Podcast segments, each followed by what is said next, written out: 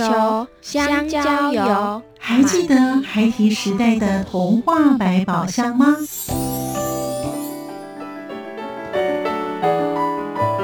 我是桂文雅，世界是一本美丽的书。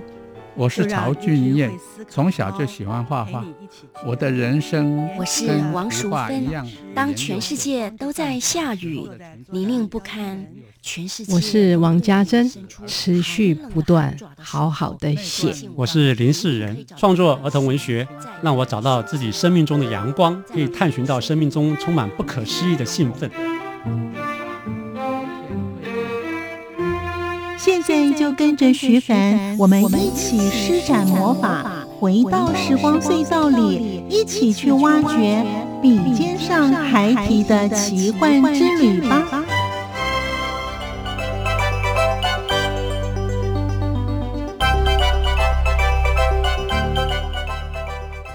欢迎收听《笔尖上还提的奇幻之旅》，我是徐凡。在今天节目当中，我们邀访到是儿童文学创作家王宇清博士，他与我们分享他的作品之外，他的灵感来源到底是从哪里呢？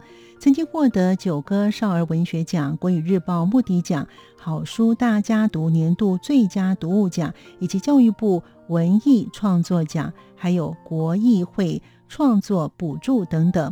这些呢，老师得过的奖项真的是还蛮多的。另外出版有《妖怪新闻社》系列、《愿望小邮差》、《水牛优伟的烦恼》、空气摇滚作品。他的作品呢，在《国语日报》、还有《国语日报周刊》、小典藏这些杂志等等都有出现老师的作品。在今天节目当中，我们一同来了解老师的作品，有《动物星球侦探事件簿》，还有呢《妖怪新闻社》。这两本呢是老师喜欢恐怖、玄怪以及悬疑推理类型的故事，还有雨清老师也喜欢评论，为什么呢？我们今天在节目当中来聆听他与我们听众朋友继续的分享，欢迎您继续的收听。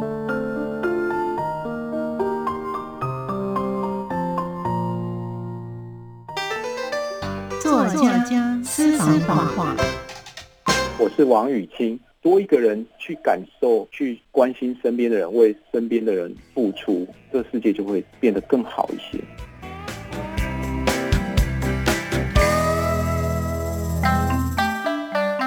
声音印象馆单元，那童书常常就是文字跟图画的结合。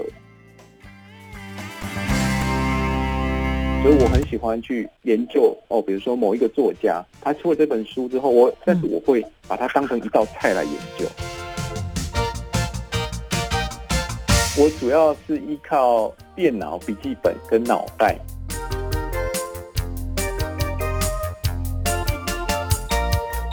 把几乎我家庭生活以外的时间都用在写作上面。所以我的脑袋里面真的大概不时，可能做梦的时候也都是那些点子在那边飘来飘去。认真想的时候，我就会进入到一种很出神的状态。你出去走路，可能脑筋一松开，很多东西就疏通了，所以原来的瓶颈可能就解开了。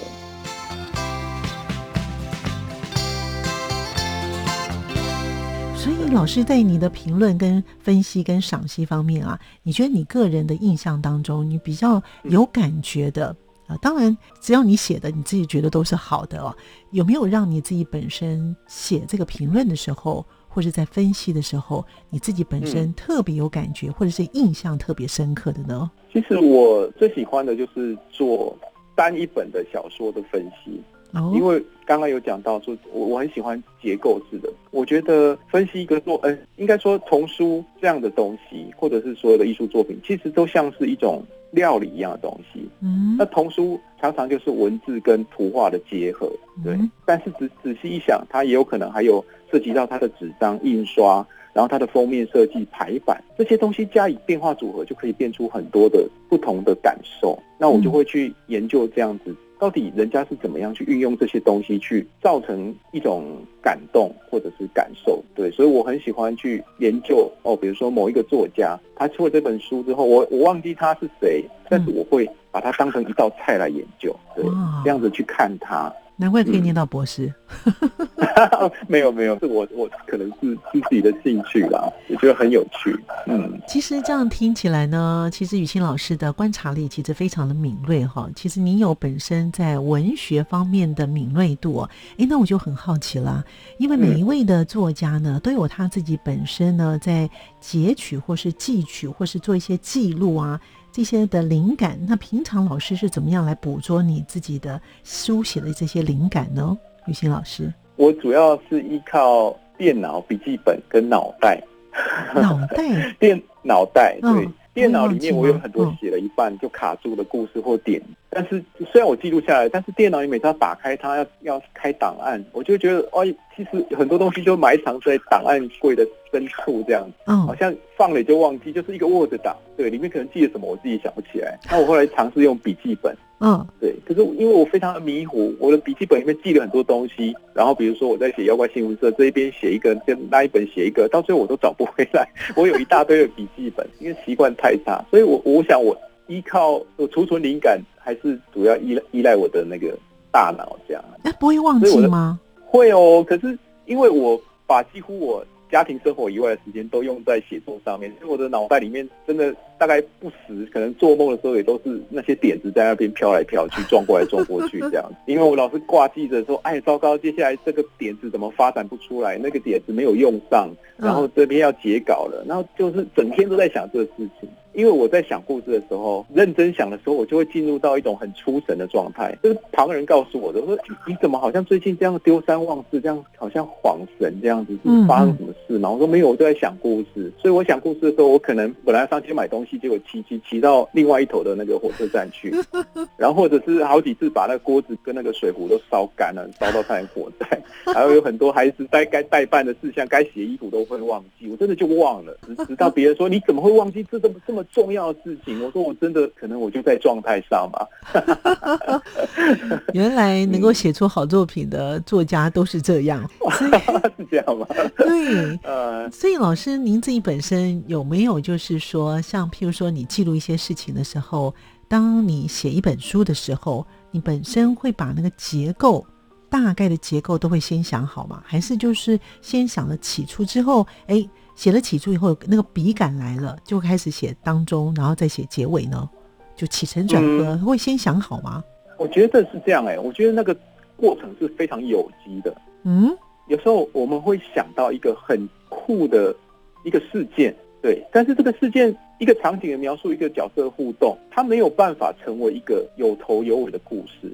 嗯，那你必须要加以发展。那你所以你可能会先预想说，哎，他最后做了什么事情？可是，在写作的过程中，随着你有不同的灵感进来，其实它一直在变化，有可能结尾都会跑掉。哦，在你的在你的著作当中，有没有就是哎写写写写，本来是结尾是要属于 A 的，写写写变成属于 B 或 C 的呢？有吗？每一本都是这样。每每一本都是出乎意料的。哦，所以你的写作呢，都是从开始到结尾的话。都是不定的因素就对了，会有一些新的因素到最后可以真的写出头中尾、开头、发展跟结尾，那个是非常非常后期的阶段，是你应该已经想了大概想了这故事一百遍一千遍，现在只是要把现在之前写的故事把它顺好的时候，我觉得才会发生这种事情。对我来说是这样子。哇，所以我都不知道而文家呢，在写作的时候，你会把状况或是把那个想象想这么多遍啊，想一百遍或上千遍都有可能哦。有可能，因为我的做法可能是这样，可能我是一个很没有效率的人吧。但是我会想各种可能性，因为我不喜欢重复我自己。我最害怕就是说我的东西被人家说，哎呀，王以欣，你写东西怎么又感觉就跟上一篇很像？我希望能够尽可能的跳脱这个，所以我必须要一直检视它有没有。更好的可能，我是不是重复了？我一直检视它。那如果我已经想不出办法的时候怎么办呢？还是不行？你还是得要想一个办法。所以要一直想，一直想，一直想，一直想，你的东西才有有一丝可能变得特别一些。但是我觉得这是对我来讲是必要工作。当个儿文家真的是不容易。其实我们刚才老师已经也提到说，你有一些写作的方式啊。那如果说呢，你自己本身呢，呃，因为都是一直在写作呃这条路上嘛，你本身有怎么样来安排你的写作的时间，还有你的安排的方式是怎么样子呢？玉清老师哦，嗯，如果是在早期还没有什么书稿邀约的时候，嗯，我想大部分的时候还是这样，现在也是，嗯，所以最重要的就是参加文学奖，嗯，对。一方面是为了奖金，因为要生活，嗯，但是这个可遇不可求。重点是要练习你的文笔，透过文学奖，所以文学奖本来是都是放在最优先的。每年有几个文学奖，我尽可能的全部参加。那现在可能有一些杂志的约稿、报纸，那个时间都很紧凑，可能两个礼拜就要完成。那对。因为也是为了收入，这个东西一定要优先处理。后来还有出版社的书稿邀约，所以看来作家也很忙哎哈。那你没有固定的时间呢？有没有固定的时间写作啊？因为我是在家工作，所以小孩子出去上学的时候，就是我工作的时间。那以前他们还小的时候，我就是要利用他们睡觉、睡午觉，或者是只要他们睡觉，我就写；他们起来，我就没办法写。现在也差不多是这样，只是时间有稍微拉长了一些。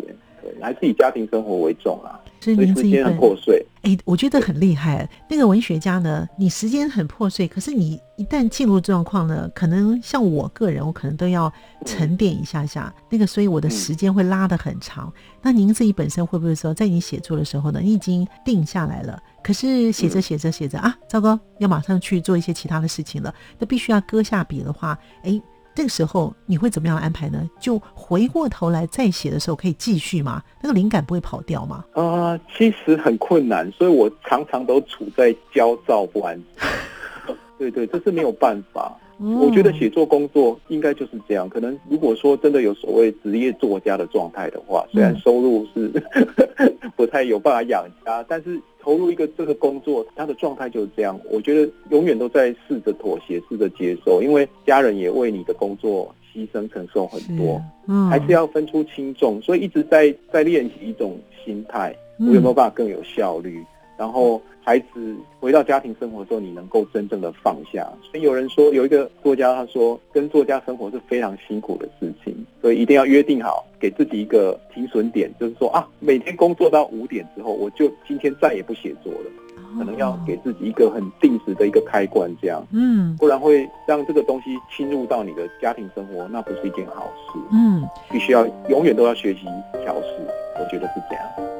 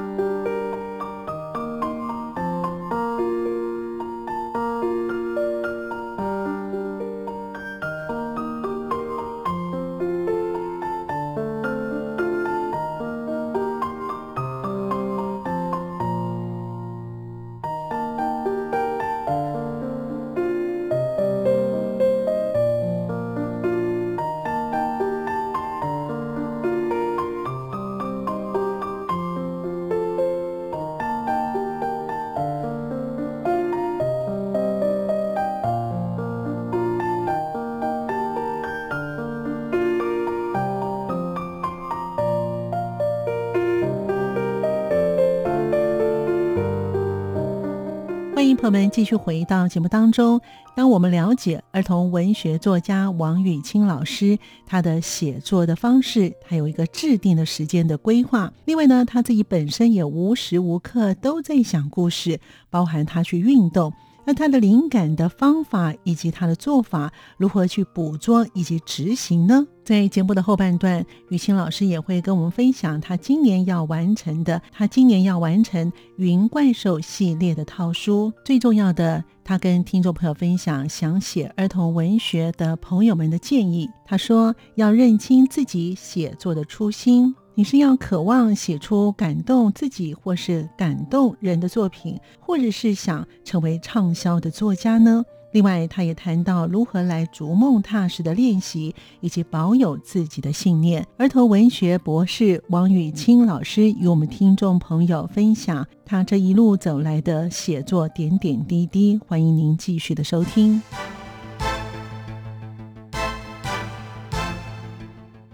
因为我觉得，其实这世界上所有的一切都不会比真实的人生更精彩、更刺激、更丰富。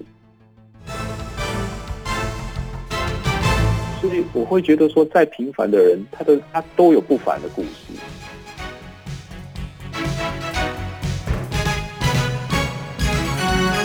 我觉得每一个人的生活就是一个冒险，一生命就是充满了不可预料的状况。我希望我的故事能够让孩子觉得，嗯，很紧凑，很很有吸引力，很精彩。其实我一直以来最想做的还是做超过十万字以上的长篇的奇幻。我觉得要认清自己写作的初心。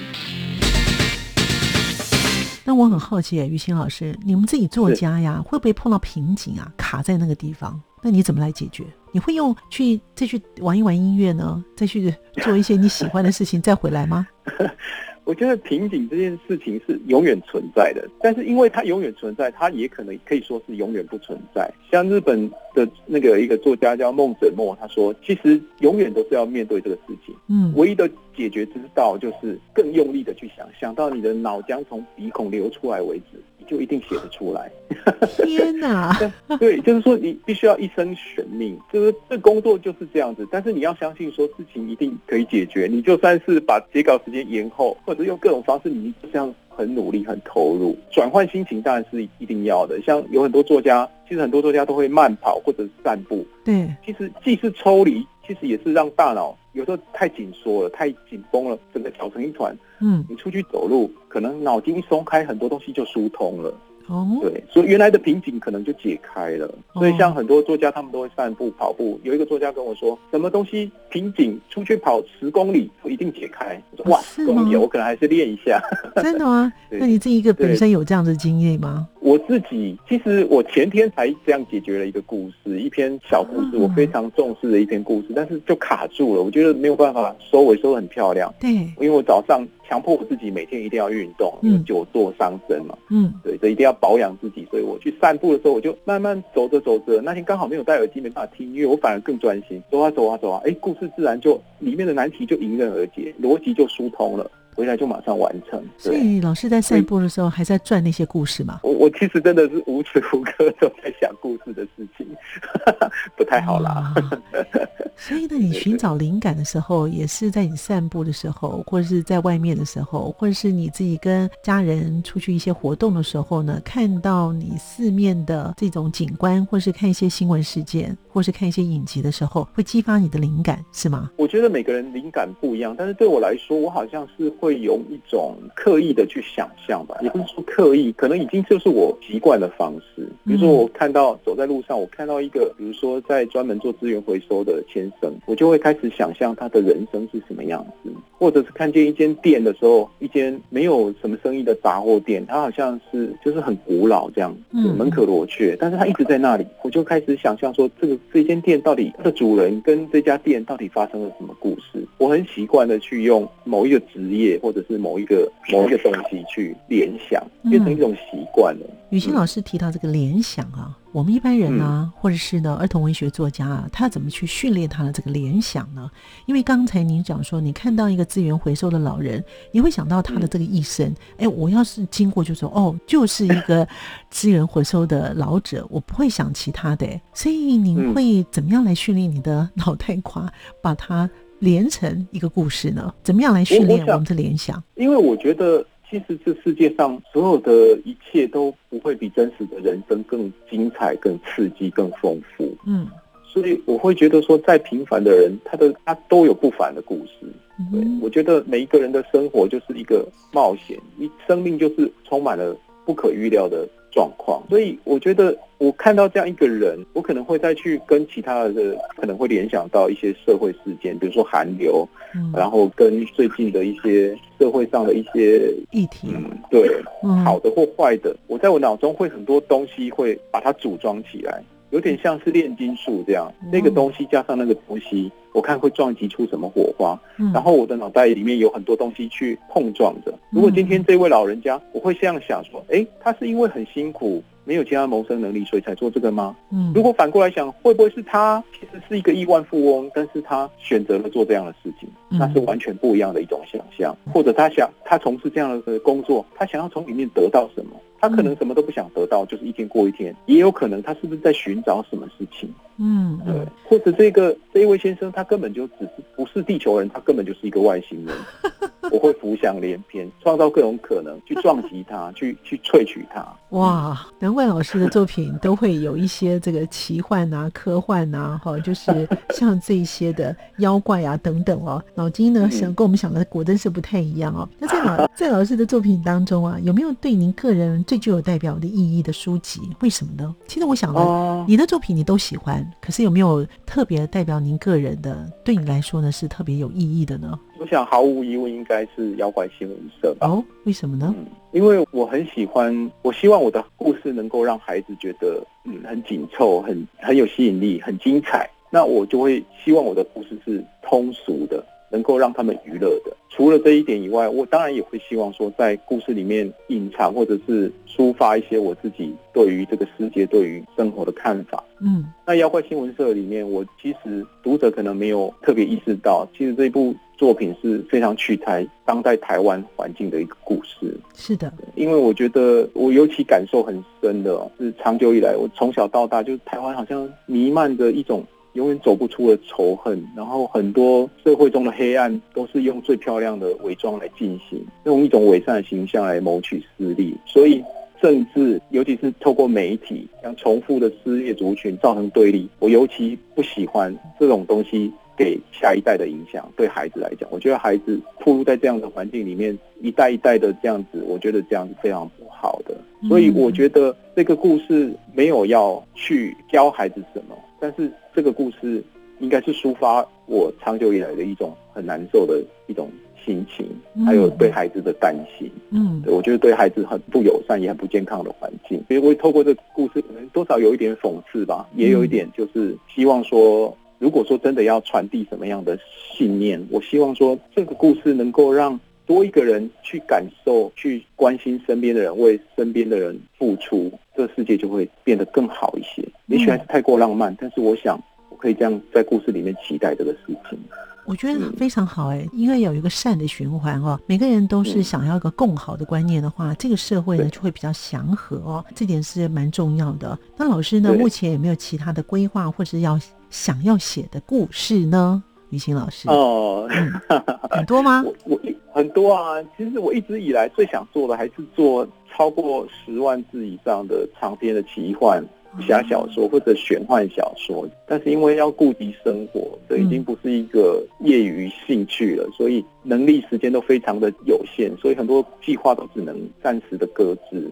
那目前来讲，在进行中的有一本长篇的青少年推理，我也自己也很期待。哦哦，对，已经开始写了吗？呃，都在规划，还在架构当中啦。嗯，但是实际在写的是云怪兽。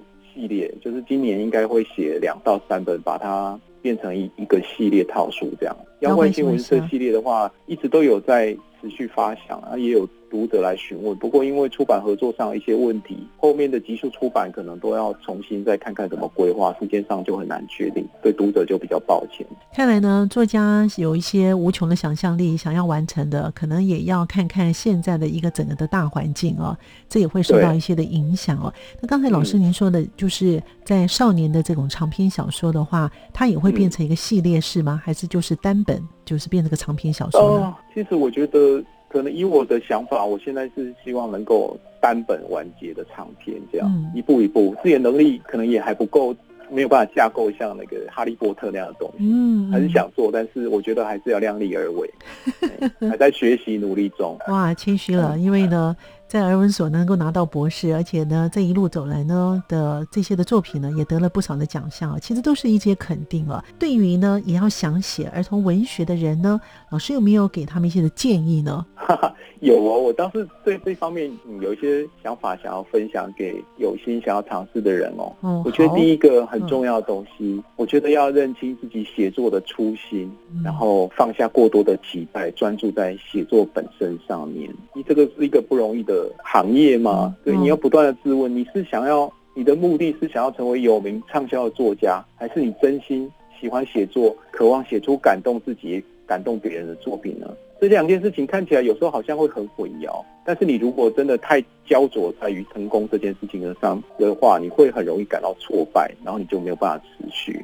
对，因为这些你能够成为知名的作者，能够畅销，其实都是无法预期的事情，是在你努力过后才有一点可能发生的事情，不能倒果为因，结果反而打击你自己。第二个就是你要逐梦踏实的练习，你要设定目标。如果你真的想做，你要强迫你自己参加比赛、投稿。因为人都有惰性，但是这是很重要的基本功。当然，现在新的做法，你可以靠经营粉丝团、IG，你可以做 Podcast，增加你的曝光度跟知名度，得到很多的出书或者是出版的机会。但是到头来，你还是得要面对你自己的故事好不好的问题。那第三个就是你要保持你的信念，持续练习，然后检视自己的作品，听取别人的意见，但是不要轻易的被打击就放弃了。参考别人的意见。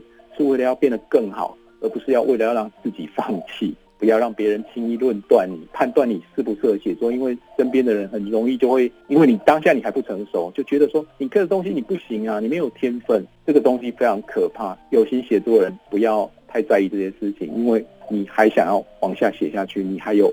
无限的成长的机会 哇！看来呢，雨欣老师呢，对于想写这个儿童文学的这个朋友们呢，这个建议呢，真的都非常的宝贵哦，而且呢，也非常的实在。因为呢，在儿童文学的领域当中呢，在我们的众多的文学领域呢，它算是一个比较角落的文学哦。但是呢，儿童文学真的非常的重要，因为可以开启孩子们的不同的视野，这些像是一个万花筒哦。所以，儿童文学作家的肩膀上呢，都赋予这样子的一个任务哦。所以呢，真的是要那个承担得起，而且呢，要给自己呢有一些不断的练习哦。我们今天非常开心邀访到的是儿童文学创作家王雨清老师，在节目当中跟我们听众朋友分享，也祝福雨清老师，也谢谢听众朋友的收听，我们下次见了，拜拜，拜拜，谢谢徐凡，谢谢听众朋友。